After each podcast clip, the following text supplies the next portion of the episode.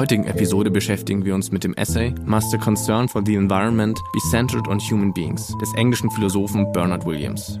Williams wurde 1929 in Essex geboren und galt als einer der wichtigsten Moraltheoretiker des 20. Jahrhunderts. Er verstarb 2003. Ethik war für Williams von der konkreten Einzelsituation abhängig, sodass eine Pressung in allgemeine moralische Formeln wie der Kanzianismus oder der Utilitarismus es versuchen, sinnlose Unterfangen darstellen. Seine Arbeiten setzen sich daher viel mit der Authentizität moralisch Handelnder auseinander. Moraltheorie soll nicht gegen, sondern mit den innersten Überzeugungen der Menschen gehen. Der Text, mit dem wir uns heute auseinandersetzen, behandelt den Anthropozentrismus in der philosophischen Debatte um Naturschutz und diskutiert die Möglichkeit, mit philosophischen Analysen Einfluss auf konkrete, praktische und politische Fragen zu nehmen. Williams führt hier sein Projekt weg von der moralischen Formel und hin zu konkreten Werten fort, indem er die grundsätzliche Spannung zwischen Angst und Dankbarkeit, welche in dem Menschen gegenüber Natur herrscht, aufgreift und mit Furcht und Erhabenheit Werte für eine Idee des Respekts vor der Natur versucht grundzulegen. Herzlich willkommen zu Sapre Audio, dem Philosophie-Podcast für alle. Links gegenüber in diesem schönen Studio steht von mir Kilian Kaga. Schönen guten Tag zusammen. Und direkt neben ihm, er hat gerade die Brille zurechtgerückt, er macht sich bereit, er ist ready, Manuel Schäfler. Schönen guten Tag. Hi, mein Name ist Richard und wir beschäftigen uns dieses Mal mit einem Thema, das haben wir tatsächlich noch gar nicht gemacht vorher, aber es ist sehr aktuell, nämlich dem Bereich der Umweltethik. Und zwar haben wir uns da einen Text von Bernard Williams rausgesucht. Must a concern for the environment be centered on human beings? Also er möchte also insgesamt so diese Frage ausdiskutieren, wenn wir über unsere Umwelt nachdenken, muss das grundsätzlich praktisch mehr oder weniger über den Menschen gedacht werden oder gäbe es da auch andere Möglichkeiten? Jetzt steigt er aber erstmal mit was ganz anderem ein, nämlich erstmal mit der grundsätzlichen Frage, die er da stellt. Macht es überhaupt Sinn oder was machen Philosophen, wenn sie sich dann mit solchen Themen beschäftigen, die ja vor allem auch einen ganz, ganz starken Handlungsbedarf im politischen Sinne haben? Also die halt wirklich einfach ganz, ganz starke praktische Probleme sind und nicht nur im Abstrakten bestehen. Ja, er würde das ja erstmal verneinen und sagen, nee, also die Überlegungen, die er hier anstellt und auch philosophische Überlegungen generell, ganz unabhängig um welches Thema es geht, dienen ja zumindest, wenn man ihm folgen will, eigentlich überhaupt nicht dazu, konkrete Handlungsanweisungen zu geben, die dann für gesellschaftliches oder politisches Handeln dienen sollen. Ja, und sollte sich dann deswegen der oder die Philosophin dann einfach davon fernhalten.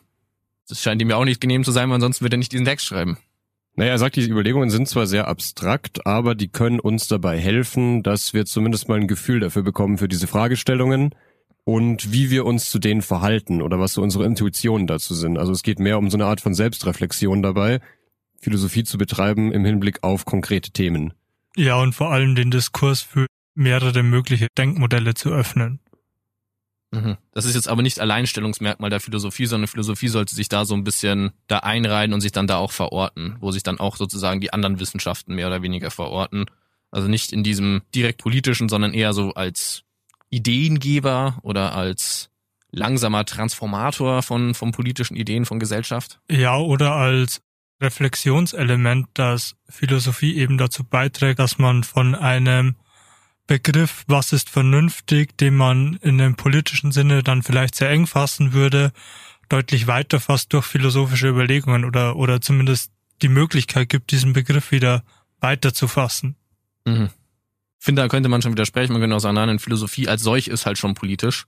Wäre jetzt ja da ein Ansatz, den man da dagegen werfen würde, den jetzt sicherlich auch viele politische Philosophen oder sagen würden, nee, nee, das, was ich mache, ist jetzt eigentlich auch schon eine Form von politischer Handlung und hat auch ein bisschen mehr Reichweite als das.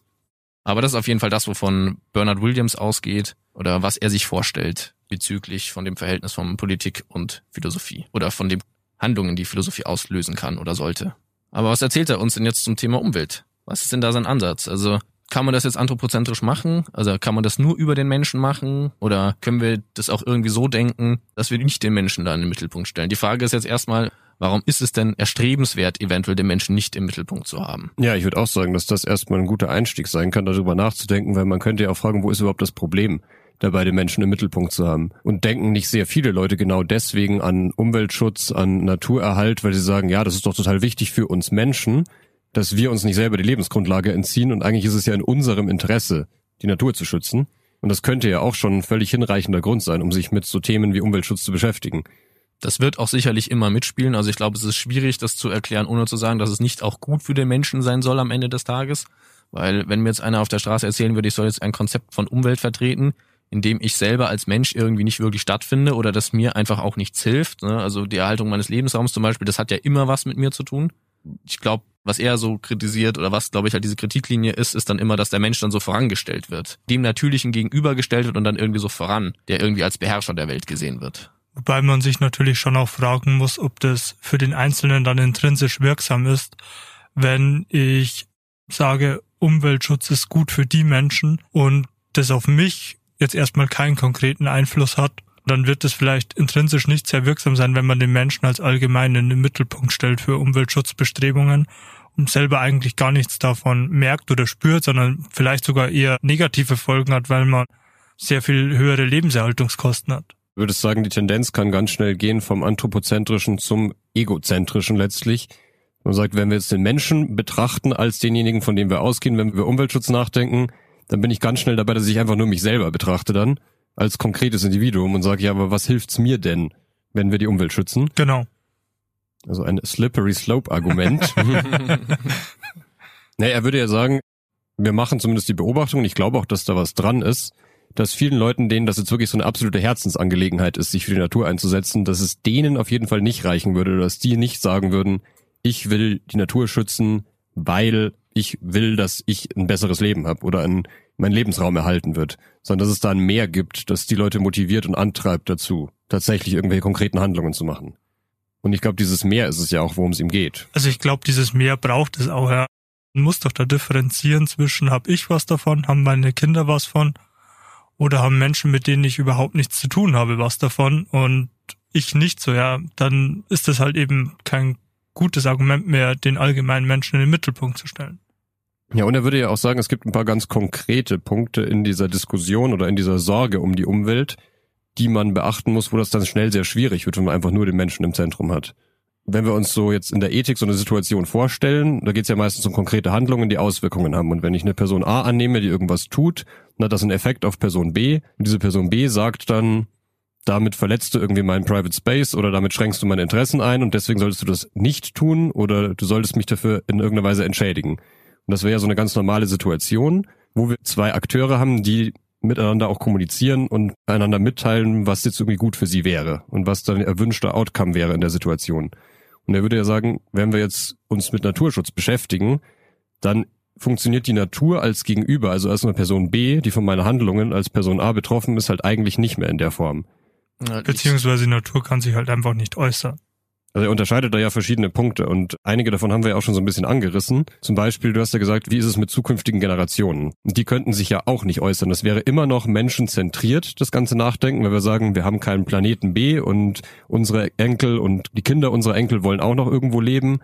Das wäre immer noch eine menschenzentrierte Überlegung aber die wären jetzt quasi nicht so eine Form von Player, der uns direkt sagen kann, so und so stellen wir uns die Zukunft vor für unseren Planeten oder für unsere Umwelt. Das sind Dinge, die wir wichtig fänden. Also da hätte man selbst in diesem Menschenzentrierten schon ein Problem. Und ich würde sagen, viel schlimmer wird's ja dann eigentlich noch, wenn wir uns davon entfernen, weil wir haben zumindest vielleicht noch eine grobe Vorstellung, was sich unsere Enkel wünschen würden. Aber eine wesentlich schwierigere Vorstellung haben wir davon, was sich nicht menschliche Akteure wünschen würden. Genau, also die Frage nach der Interessensvertretung von zum Beispiel zukünftigen Generationen oder aber auch vom Planeten als Ganzen, aber auch Interessenvertretung von auch derzeit lebenden Menschen ist ja definitiv nicht adäquat dargestellt im Diskurs. Was er dem so ein bisschen vorausschickt, und so lese ich ihn auch generell, und das wird jetzt schon auch relevant, so glaube ich, dass seine Überzeugung grundsätzlich ist, auch der nicht anthropozentrische Ansatz, der muss generell Werte so formulieren können, dass sie auch für Menschen passen und auch von Menschen gelebt werden können. Also das wir jetzt schon gerade ein bisschen davor hatten. Also wenn wir uns jetzt darüber unterhalten, ist Bernard Williams am Ende des Tages der Meinung, egal wie weit wir den Menschen rausnehmen, am Ende des Tages muss es schon auch auf den Menschen passen, weil ansonsten macht das keinen Sinn, weil es soll ja schon irgendwas wieder mit einer politischen Handlung am Ende zu tun haben können. Also sie sollen ja in der Ethik jetzt ja darum schon, was soll ich tun? Also muss ich auch irgendwie dementsprechend danach handeln können. Jetzt hatten wir diese. Warte mal kurz ich glaube, was da auch mitschwingt, ist dann eben auch, dass man sich ernsthaft fragen muss, wie etwas durch Antworten oder durch Aussagen von Menschen repräsentiert werden kann, was durch Werte begründet ist, die über das menschliche Leben hinausgehen. Also was er nicht sagt ist, ich möchte jetzt den Menschen ganz rausnehmen, aber ich möchte von diesem ganz verengten Bild von, von Anthropozentrismus weg. Genau. Das ist das, was er sagt. Das ist das, was er sagt. Das ist mein, mein Goal. Ich wollte es nur nochmal verstärken. Genau. Und dann ist jetzt eben das erste Problem, sagt, ich habe diese zwei Issues, nämlich genau wie ihr beschrieben habt. Das erste ist Interests, also was für Interessen gibt es? Und das Interesse, das ein Stein hat, das ist für mich halt irgendwie relativ schwierig zugänglich. Also jetzt mal at face value einfach so, wenn der Stein vor mir sitzt, dann weiß ich jetzt nicht, was für den Stein irgendwie gut ist. Bei einem Baum noch irgendwie geht es irgendwie noch leichter und bei allem, was irgendwie uns ähnlicher ist, also allen Tieren, die Menschen ähnlicher sind, wird's auch immer leichter. Die kommunizieren vielleicht auf eine gewisse Art mit mir oder dass die Kuh nicht geschlachtet werden möchte, ist recht selbstevident. Und sein zweiter Issue ist dann immer, okay, und welche Wert können wir dann überhaupt nehmen? Also wenn er sagt, ich habe den Eindruck, so er kommt halt so ein bisschen von der Wertetheorie her, das heißt, er versucht irgendwelche Werte zu finden in der Welt, bei den Menschen überhaupt und von denen versucht er dann aus weiter zu argumentieren. Es versucht jetzt nicht irgendwelche Prinzipien zu geben oder irgendwelche höheren Ziele, sondern er sagt so eher so ein bisschen anthropologisch, vielleicht noch eine Position, die dem Kielan auch ein bisschen näher ist, ja, ich wollte gerade dazu was sagen auch. Ja, wunderbar, dann habe ich dir doch schön übergeleitet. Weil ich eben auch das bei ihm nicht so sehe, dass er sagt, es gibt gewisse Dinge, die sind einfach in der Welt out there Werte, die irgendwo formuliert sind, die auch irgendwie metaphysische Prinzipien sind, sondern Werte sind für ihn, glaube ich, auch eher so, was können Menschen wichtig finden? Was sind irgendwie Einstellungen gegenüber von Dingen, wo ich sage, das ist ein Wert, weil das für mich wichtig ist. So möchte ich, dass irgendwie Leben gestaltet wird. Und ich glaube, da ist man auch genau dann auch bei dem Problem relativ schnell, dass man eben sagt, für mich selber kann das, ist es auch schon ein schwieriges Unterfangen, das klar zu kriegen, was für mich im Leben wichtig ist. Aber für nichtmenschliche Entitäten ist es so gut wie unmöglich zu bestimmen, was für die wichtig ist oder was in deren bestem Interesse sein könnte. Das würde ich nicht sagen. Also ich würde das nicht unterschreiben.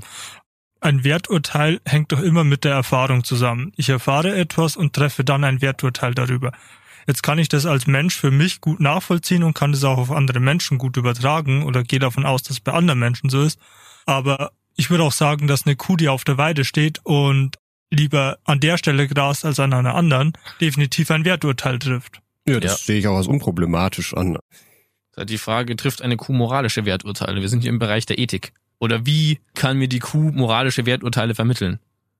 Ja, aber wir waren ja erstmal nur beim Wert. Ob die Kuh jetzt ein moralisches Werturteil trifft, also das ist schon entscheidend. Mal, ja, ja, aber, aber, ja, aber auch darüber könnte man schon wieder diskutieren, ob du das nicht eigentlich zu hoch hängst, was moralische Werturteile sind oder ob es nicht einfach generell eine Ebene von Werturteilen gibt und manche, die dann auch andere Menschen betreffen, dadurch irgendwo zu moralischen Urteilen werden. Ja gut, aber da muss es halt in der Ethik, letzten Endes muss es ja irgendwie, müssen wir auf diese Ebene kommen können. Aber ich würde den moralischen Prügel jetzt nicht gleich rausholen und die Kuh damit erschlagen. Dann gehen wir zurück zu dem Prügel davor, nämlich dem Wert als solchen. Das ist ja das, was du kritisieren möchtest gerade.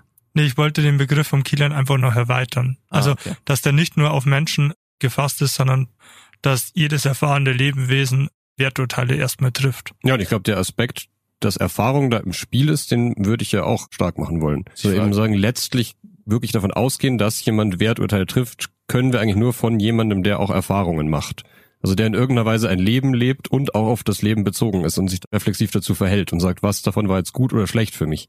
Wenn jemand das nicht tut, dann fällt es uns sehr schwer, dem zuzuschreiben, dass er da Werturteile fällt.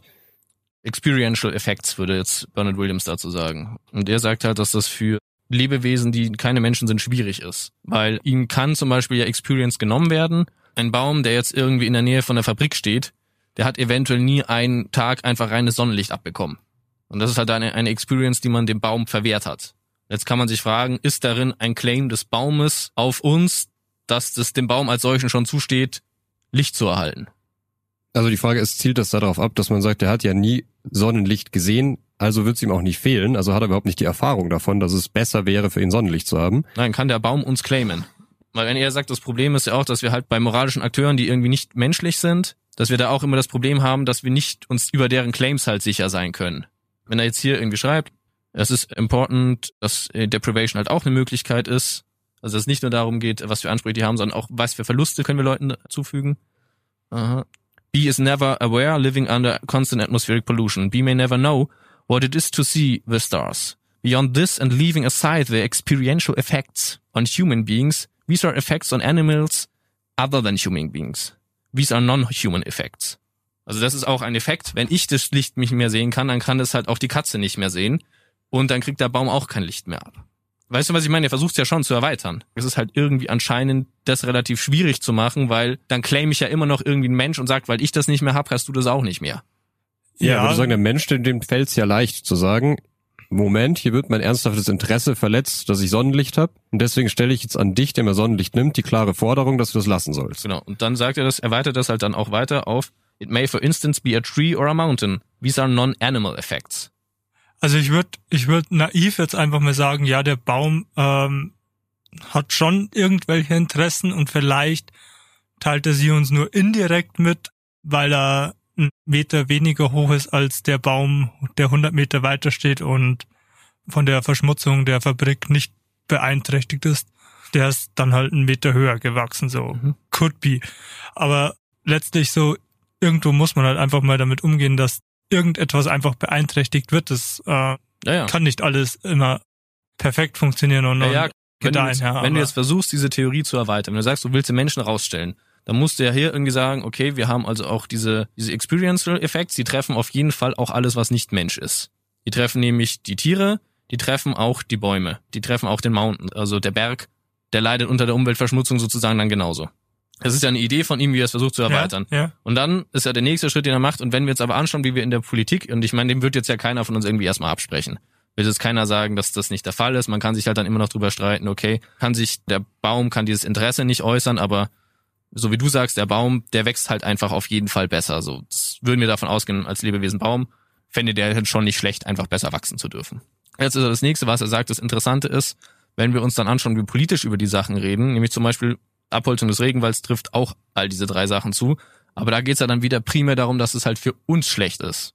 Ne? Weil uns praktisch unsere grüne Lunge der Erde genommen wird. Das ist aber ein Problem, das für alles, was auf dieser Erde ist, ein Problem ist. Dass da die Erde einfach abgebrannt und kaputt gemacht wird, ist auch für die non-human Akteure irgendwie oder auch für non-human Effects irgendwie ein Problem. Und jetzt sagt er aber, irgendwie kommen wir halt nicht daraus, trotzdem das irgendwie über den Menschen im Letzten zu denken. Ja, ich hätte ihn auch so verstanden, dass er sagt, selbst wenn wir den Menschen versuchen, da ganz rauszunehmen, dann stülpen wir trotzdem allem anderen immer noch unsere menschlichen Wertvorstellungen über. Und sagen zwar, wir reden jetzt so oder wir tun so, als hätten all diese ganzen Dinge da draußen in der Natur auch Interessen, die wir zu schützen haben, aber es sind ja letztlich trotzdem nur Vorstellungen unserer eigenen Interessen, die wir in diese Sachen reinprojizieren und sagen, aber das ist überhaupt nicht menschenzentristisch gedacht, Letztlich ist es aber immer menschenzentristisch gedacht, weil wir uns gar keine anderen Interessen vorstellen. Wie du sagst, since moreover the concern for those other effects is itself a human phenomenon, ne? weil die stellen sich diese Fragen vermutlich nicht oder behauptet er jetzt. Humanity will be itself misrepresented in this process. Also letztlich beurteilen wir halt nur, gefällt uns das, was wir da in der Natur sehen oder nicht. Darauf lässt sich das dann alles runterbrechen. Und dann ist eigentlich nicht wirklich was gewonnen, weil dann nicht tatsächlich die Werte irgendwo da draußen in der Natur liegen und es auch nicht um die Natur geht als solche, sondern letztlich auch nur um unsere Vorstellungen davon, wie wir uns eine gute Natur vorstellen. Und ja, da würden wir eben sagen, ein schöner Regenwald mit sehr viel verschiedenen Arten, die da drin leben, der ist uns halt lieber als ein abgeholzter Regenwald, weil wir irgendwie sagen würden, wir als Menschen, Zerstörung ist schlechter als ein geschützter, intakter Regenwald mit einem guten Ökosystem. Aber dann tun wir das auch nicht aus dem Interesse des Ökosystems heraus oder aus dem Interesse der Tiere, die da leben, sondern halt letztlich auch nur aus unserem eigenen Interesse. Also das heißt, diese Form der Strategie funktioniert nicht, wenn man den Menschen da rausnehmen möchte. Ja, es ist halt so ein Taschenspielertrick. Man nimmt den Menschen halt nicht wirklich raus. Das ist halt die Frage, kann man den Menschen rausnehmen? Also er hat jetzt gesagt, so diese erste Strategie, mit der man das machen könnte, dass wir einfach diese menschlichen Kategorien erweitern auf nichtmenschliche Träger, also, dass wir halt dann irgendwie Animal Effects noch zusprechen und den Experiential Effekt zusprechen und den machen wir halt so breit, dass der auch für Tiere und Nicht-Tiere gilt. Also für Tiere im Sinne von Nicht-Menschen. Und das ist eine Strategie, die führt uns maximal zu so Sachen wie, ich glaube, das schreibt er ja dann auch direkt, Pollution Tax. naja, also ich meine, trifft ja schon den Punkt, wenn er sagt, dass wir Arten erhalten wollen, dass wir menschliche Werte auf ein Ökosystem oder auf bestimmte Tierarten übertragen, weil es ja natürlich ist, dass Arten verschwinden. Das war schon so, bevor der Mensch existiert hat. Und offensichtlich ist ein natürlicher Prozess, dass Arten auch mhm. verschwinden. Aber die Frage, die man sich stellen sollte, ist doch die, welchen Einfluss wir darauf nehmen, dass die Arten verschwinden. Und ich glaube, die Frage stellt er sich nicht. Ja, nee, an der Stelle hat er sehr vor allem erst einmal ein Strohmann-Argument aufgemacht. Jetzt gerade gesagt, okay, und das ist so die Strategie, mit der versuchen die meisten, wenn sie irgendwie von einer nicht mehr anthropozentrischen Umweltethik reden wollen, so versuchen das die meisten zu machen. Das war zu seinem Strohmann, den er aufgebaut hat, und dann hat er halt versucht zu zeigen, nein, dieser Strohmann funktioniert aber offensichtlich nicht. Ja. Und was dann weiter noch daraus folgt, das weiß ich nämlich nicht, weil da können wir nämlich am Ende drüber reden, ob das nämlich aus seinen komischen Urerfahrungen, die er dann ganz am Ende irgendwie beschreibt, ob das nicht eventuell aus denen rausführt, den er als, als Values gibt. Das können wir dann gerne machen, ob man das mit denen drehen kann, weil da sagt er wenig dazu. Aber jetzt sind wir bei einem anderen Punkt, den du schon indirekt angesprochen hast, nämlich diese Idee von einer rohen Natur, also praktisch diese Gegenüberstellung von Natur ist natürlicher, wenn der Mensch nicht in ihr eingreift und auch nicht in ihr irgendwie stattfindet und halt eben von kulturellen Handlungen. Und dann ist ja genau einer der Einwände, den er sagt, okay, wir müssen bedenken, so viel vom Menschen unberührte Natur gibt es nicht mehr. Viele Sachen, die wir schützen wollen würden, nämlich Parks und so, ist auch keine rohe Natur in so einer Form. Ja, und er würde ja auch sagen, was Manu ja auch schon angedeutet hat, in der rohen Natur, da finden solche Dinge überhaupt nicht statt, wie Genau. das muss man schützen, das hat mehr Wert als was anderes, sondern das sind einfach nur Projektionen von uns. Und wenn wir die Natur einfach so als out there, als die Natur an sich begreifen, dann ist das völlig normal, dass da ein riesiges Artensterben passiert, dass die Natur sehr grausam ist und dass verschiedene Arten von Lebewesen halt ja auch sehr ruchlos miteinander umgehen Ja. und dass wir letztlich auch sagen können, vielleicht ist der Mensch ja auch einfach so diese Art von Raubtier, das halt auch so mit seiner Umwelt umgeht. Er sagt, nee, das ist vielleicht einfach unsere Natur. Unsere rohe Natur ist eigentlich, dass Menschen Raubtiere sind und die ganze Spezies einfach eine räuberische und zerstörerische Spezies ist, die einfach ihren Lebensraum knallhart ausbeutet. Ja.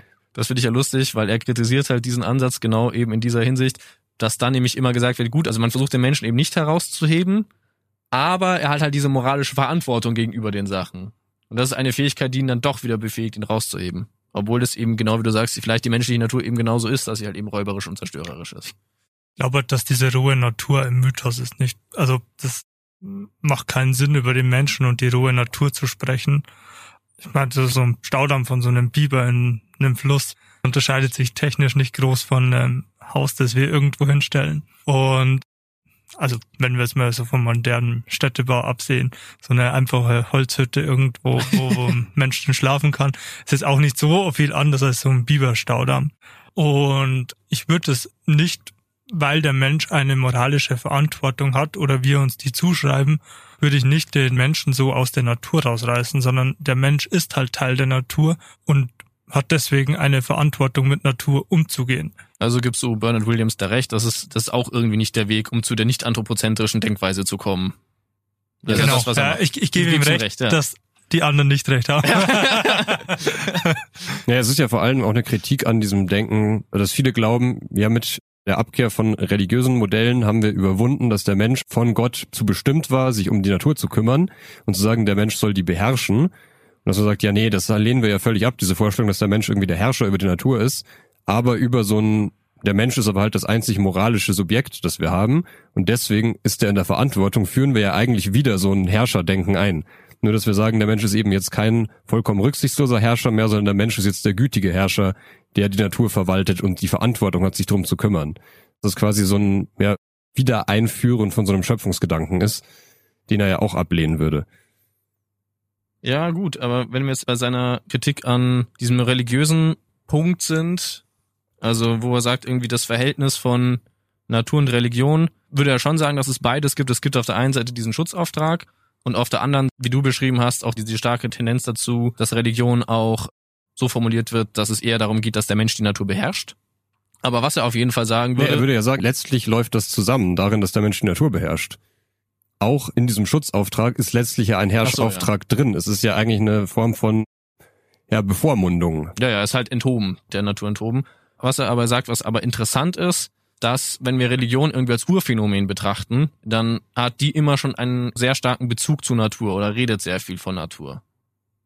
Und das ist so ein bisschen ja seine Überleitung in Naja, aber, aber er, reißt hier jetzt keine Religionskritik Nö, auf, gar nicht. sondern was er, Reißt eine sehr, sehr verkürzte Religionskritik auf, indem er in einem Nebensatz irgendwie Feuerbach zitiert. ja, aber, aber, aber, aber das tut er auch nicht, um Religion zu kritisieren, sondern was er sagen möchte, ist, dass wenn wir uns darüber Gedanken machen, ob wir anthropozentristisch Umwelt schützen wollen oder nicht, oder ob wir ohne den Menschen in den Mittelpunkt zu stellen Umwelt schützen wollen, dann ist der religiöse Gedanke für Umweltschutz auch kein geeigneter, ganz unabhängig davon, ob Religion eine menschliche Erfindung ist oder ob Religion tatsächlich gottgegebenes Wort ist oder von irgendeiner Transzendenz gegebenes Wort ist.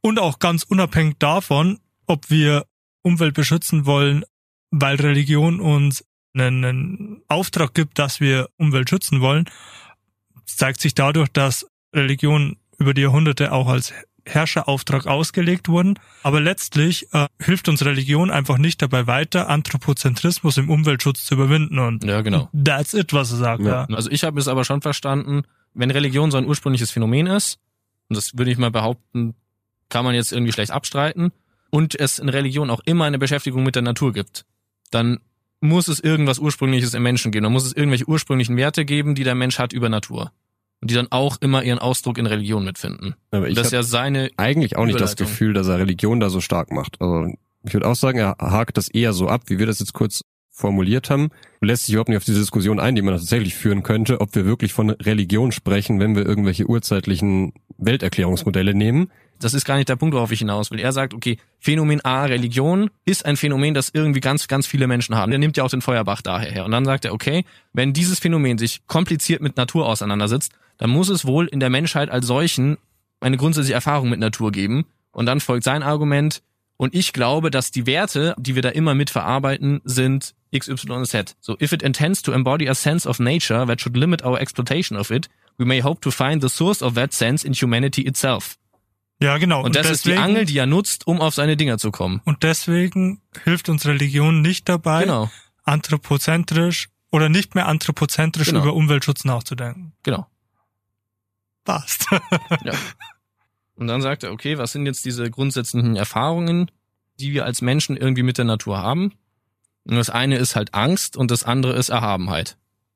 Also das ist ja das, was er jetzt aufmacht. Jetzt führt er am Ende seine Werte ein, mit denen er meint, dass wir vielleicht, wenn wir irgendwie nämlich die Menschen einsortieren als Natur, also als was ist der ursprünglichste natürliche Zugang der Menschen zur, zur Natur, das ist vermutlich der beste Ansatz, wenn wir irgendwie das nicht ganz so super anthropozentrisch denken wollen, weil das praktisch unsere Urerfahrungen sind. Könnte man sich fragen, eint uns das jetzt wirklich näher an andere Lebewesen an oder nicht? Oder ist es wirklich weniger anthropozentrisch? Oder ist es vielleicht im letzten so, dass es nicht möglich ist, das nicht anthropozentrisch zu denken?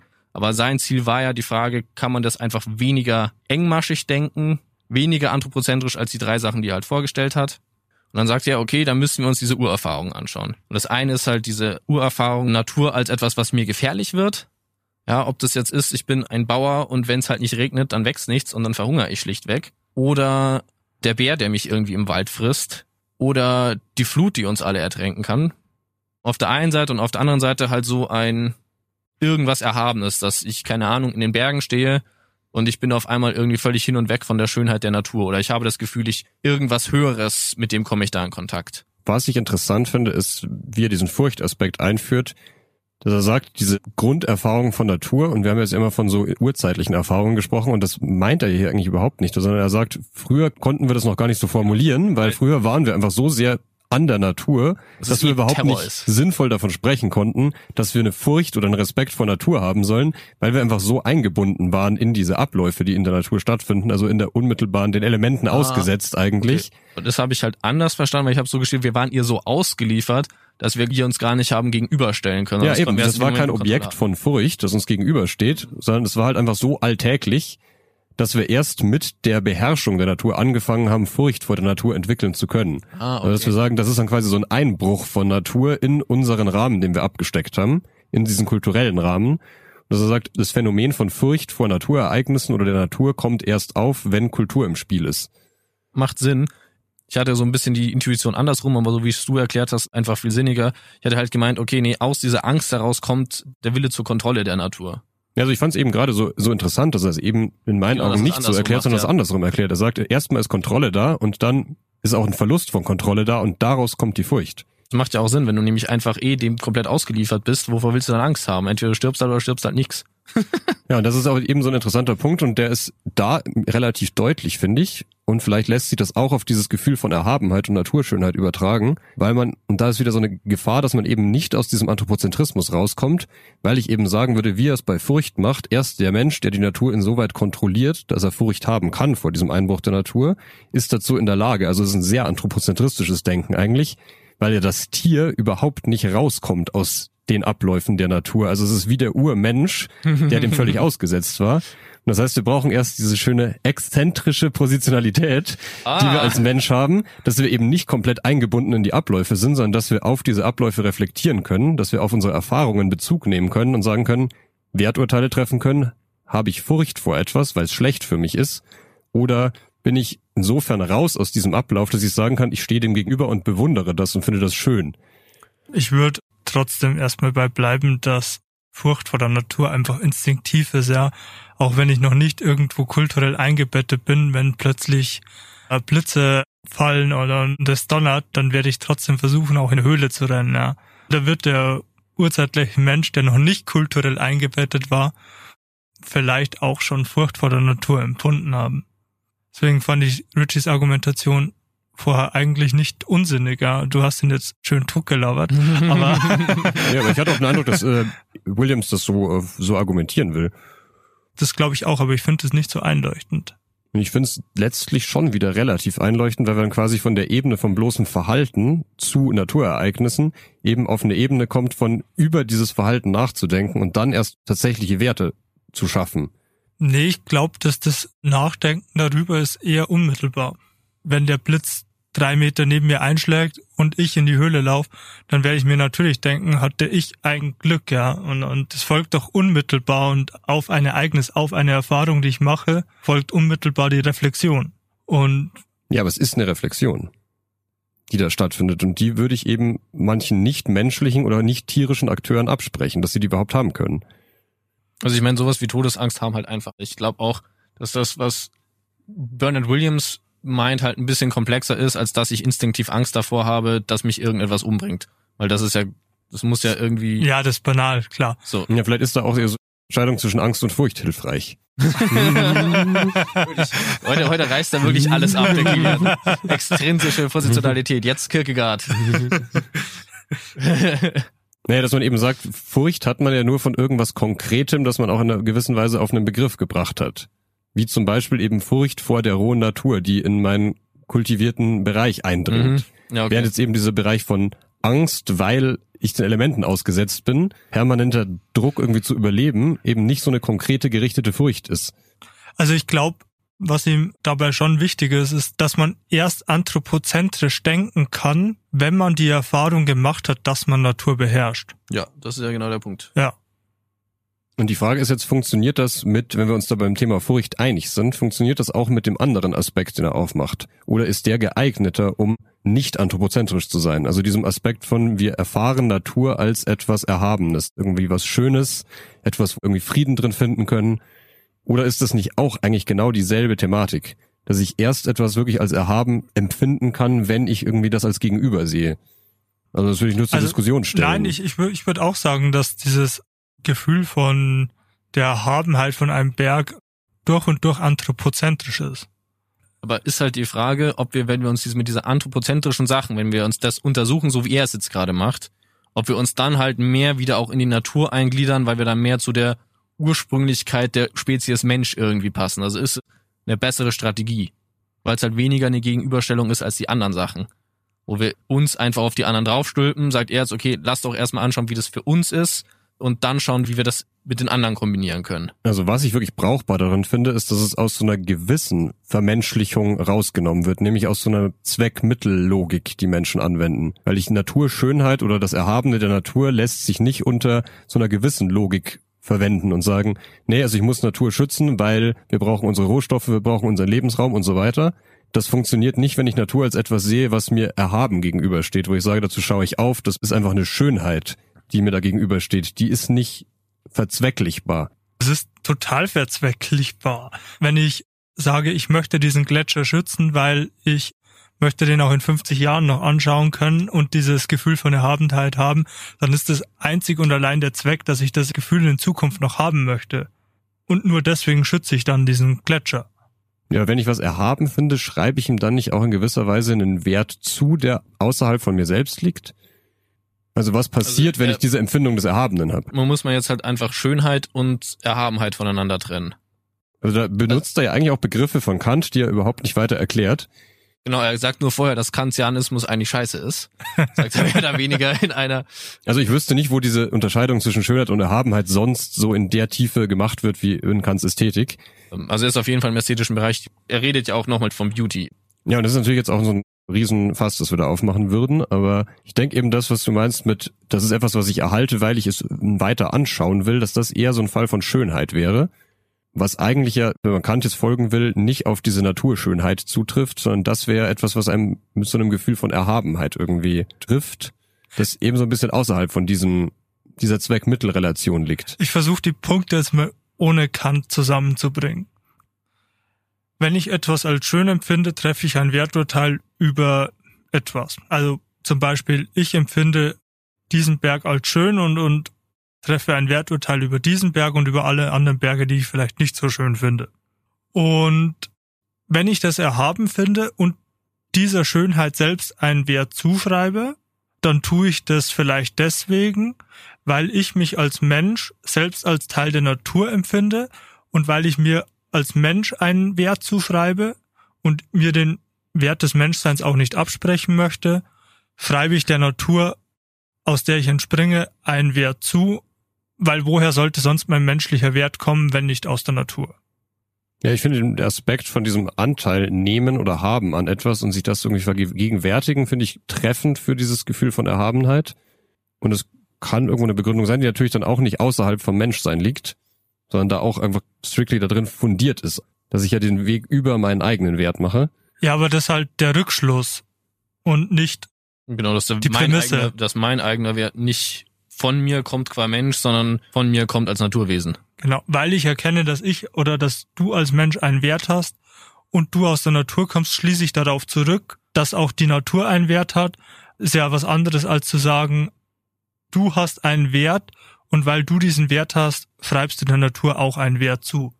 Es ist eine etwas andere Begründungsstruktur, dem würde ich auch zustimmen. Das ist auf jeden Fall nicht das, was er macht. Nee, das ist nicht, was er macht. Und dann weiß ich halt auch nicht, wie intuitiv das irgendwie ist, praktisch über die Natur meinen eigenen Wert zu definieren. Also diesen Zugang, der dir diese Position ermöglicht, den hast du im eigentlichen Sinne nicht mehr. Ich habe jetzt auch noch mal kurz ein bisschen nachgelesen.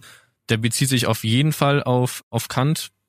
Ähm, und er schreibt halt explizit, okay, und wir fangen genau dann an, von Erhabenheit wieder zu reden, in dem Moment, wo unsere Kontrolle über die Natur nochmal proportionaler gewachsen ist. Also halt in dem Moment, wo wir halt in diesem ganzen empirischen Wissenschaftsgame sind, Ende des 18. Jahrhunderts, wo es nochmal irgendwie da große Fortschritte gibt. Das ist so seine Argumentation dahinter. Ja, aber ich würde den Berg ja nicht erhaben finden, weil das eine gewisse Art von Kalkstein und Mineralstoffformation ist, von der ich weiß, warum sie so und so zusammengesetzt ist und wofür ich diese Verbindungen brauchen kann, sondern es ist ja, und da würde ich dir auch zustimmen dann, es ist ja dann eine andere Betrachtungsweise von einem Berg, die eben nicht in dieser Form verzwecklicht ist und die einen vielleicht dazu bringen kann, dass man sagt, ich habe Anteil an etwas Größerem, wie einer kompletten Natur, der ich selber entstamme und zu der ich mich jetzt verhalten kann. Und dann würde er, glaube ich, auch weiter sagen, dass diese Angst, dass wir die nicht einfach abgeschafft haben und auch nicht einfach ignorieren können, sondern die vielleicht auch einfach in einem gesunden Sinne ernst nehmen sollten und vielleicht dann auf so eine Idee von einem respektvollen Verhältnis irgendwie zur Natur hinkommen. Beziehungsweise, wenn ich etwas erhaben finde, dann komme ich ja gar nicht auf die Idee, es zu zerstören. Ich laufe ja nicht meine Spitzhacke hoch und hau ein Stück Eis aus dem Gletscher und laufe morgen wieder hoch und bis ich halt diesen Gletscher ja. vom Berg herunten hab, ja. Das will ich ja nicht machen, aber man muss halt dann anfangen zu erkennen, dass das, was ich tue, indirekt dasselbe ist, wie mit der Spitzhacke hochzulaufen ja. und den Gletscher vom Berg zu hauen. Und jetzt ist halt die Frage, ist diese Strategie jetzt besser als die zwei vorhergegangenen? Ist das jetzt weniger anthropozentrisch? Oder ist es nur auf eine bessere Art anthropozentrisch? Das ist ja das, was er claimt. So, er baut zwei Strohmänner auf, sagt, warum die Schmarrn sind und sagt am Ende, und das ist eine Form, wie man es richtig macht. Und sein Claim ist auch nicht gewesen in dem Text, ich fange jetzt an, eine Umweltethik zu bauen, zu keinem Teil mehr anthropozentrisch ist, sondern ich möchte versuchen, auf eine Ethik hinzuweisen, die weniger anthropozentrisch ist. Diese soll Werte haben, ne? Und diese stelle ich dann dem zentral rein. Also, so wie ich ihn verstehe, so wie ich seine Argumentationsstrategie auf der einen sehe und das auch sehe, was sein Programm ist, als eigentlich am Ende herauszufinden, okay, was sind die Werte? Und diese Werte müssen menschliche Werte sein, weil sie für die Menschen relevant sind, damit sie halt für die Menschen auch umgesetzt werden kann, die mich halt darauf führen, weniger über Natur in der Zweckmittelrelation nur nachzudenken oder den Menschen einfach komplett nur über die Natur drüber zu stellen. Jetzt ist die Frage, stimmen wir ihm dazu, dass man das mit seiner Strategie machen kann? mit Erhabenheit und Angst. Furcht. Furcht. Es tut mir leid. Und Furcht. Naja, er untergräbt ja selber eigentlich wieder diese Strategie, indem er sagt, es, letztlich sind wir in dieser total paradoxen Situation, dass wir uns zwar vom Anthropozentrismus verabschieden wollen, aber das Ganze nur anthropozentrisch denken können, diese Abkehr davon. Also eben sagen, wir als Menschen wollen nicht mehr so über die Natur nachdenken, dass wir den Menschen im Zentrum haben. Und letztlich verwenden wir natürlich trotzdem wieder menschliche Kategorien, um über die Natur nachzudenken. Gut, aus denen kommen wir ohnehin nicht aus, aber ich würde sagen, wenn man durch so etwas wie Erhabenheit der Natur einen Wert zuschreibt und sich dann vielleicht menschliche Werte oder auch das Individuum betreffende Werte und solche Werte wie Erhabenheit die Waage halten, dann ist es kein reiner anthropozentrischer Ansatz mehr für Umweltschutz, sondern dann ist es eine Form von Umweltschutz, die zwar immer noch den Menschen im Zentrum hat, aber nicht mehr so anthropozentrisch gedacht ist. Ja, und er sagt ja, es ist ja auf eine zweite Art auch noch paradox, dass er sagt, wir sehen etwas, was uns gegenübersteht, das so mächtig ist, dass es irgendwie jenseits von unserer menschlichen Macht steht und deswegen finden wir es erhaben und deswegen fürchten wir das aber wir sollen jetzt unsere begrenzte menschliche Macht einsetzen, um das zu schützen, was er eigentlich außerhalb unserer Macht liegen soll. Also er sagt ja auch auf einer praktischen Ebene ist das auch paradox. Und deswegen immer anthropozentrisch, weil es ist ja ein Call to Action für Menschen.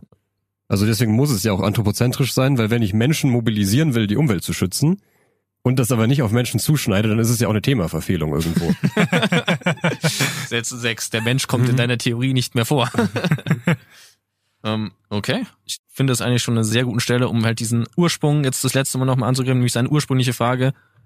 Was hat das jetzt mit seinem ursprünglichen Sätzen davon zu tun, dass Ethik oder das, wie Philosophie sich halt dann zu diesen konkreten Problemen verhalten kann? Also würde jetzt jemand anders irgendwo abstimmen, nachdem er diesen Text gelesen hat? Oder was ist da jetzt seine Idee gewesen? Also er ist sich insofern auf jeden Fall treu geblieben oder seinem Vorwort, dass er wirklich sehr abstrakt über das Thema nachgedacht hat und dass er eigentlich eine Art von menschlicher Selbstreflexion in den Mittelpunkt gerückt hat. Und gesagt hat, letztlich haben wir jetzt die ganze Zeit nur drüber gesprochen, trifft das menschliche Grundintuition, trifft das irgendwie menschliches Werteempfinden und so weiter. Und jetzt ist eben die Frage, sind wir dann, und das wäre ja das, was er geschrieben hat, was Philosophie tun kann, sind wir jetzt irgendwie, haben wir mehr Klarheit darüber, wie wir uns dazu verhalten, gegenüber diesen Fragestellungen? Mhm. Na, ich denke, er hat auf jeden Fall auch den Rahmen aller Denkmöglichkeiten oh, aufgemacht, yes. wie man Umweltschutz vom Menschen her denken kann. Aber ich denke schon auch, dass es zu mehr Klarheit führt, wenn er sagt, das Paradox, dass der Mensch etwas tun soll, was außerhalb seiner Macht liegt, äh, und die Konsequenz daraus einfach nichts zu tun, ist vielleicht einfach nicht so überzeugend oder ist definitiv nicht so überzeugend wie den Versuch zu unternehmen, weil wir etwas erhaben finden und weil wir etwas schön finden, sollte uns dazu bringen, dass wir uns dafür einsetzen. Ja, ich würde auch sagen, es ist letztlich auf jeden Fall ein wenn auch wieder abstrakt, Aufruf, etwas zu tun, sich dafür einzusetzen für ein Thema. Also er sagt ja nicht, am Ende steht dann diese Abhandlung, es ist vollkommen pointless, sich für Umweltschutz einzusetzen und als Mensch hältst du dich da am besten raus. Und äh, ich würde sagen, mit diesem schönen Call to Action beende ich jetzt auch die Folge und möchte mich nochmal beim Kilian und beim Manu fürs tolle Gespräch bedanken und natürlich vor allem auch bei euch allen da draußen, die uns da jetzt zugehört haben und hoffe, ihr schaltet auch beim nächsten Mal wieder ein. In diesem Sinne, tschüss.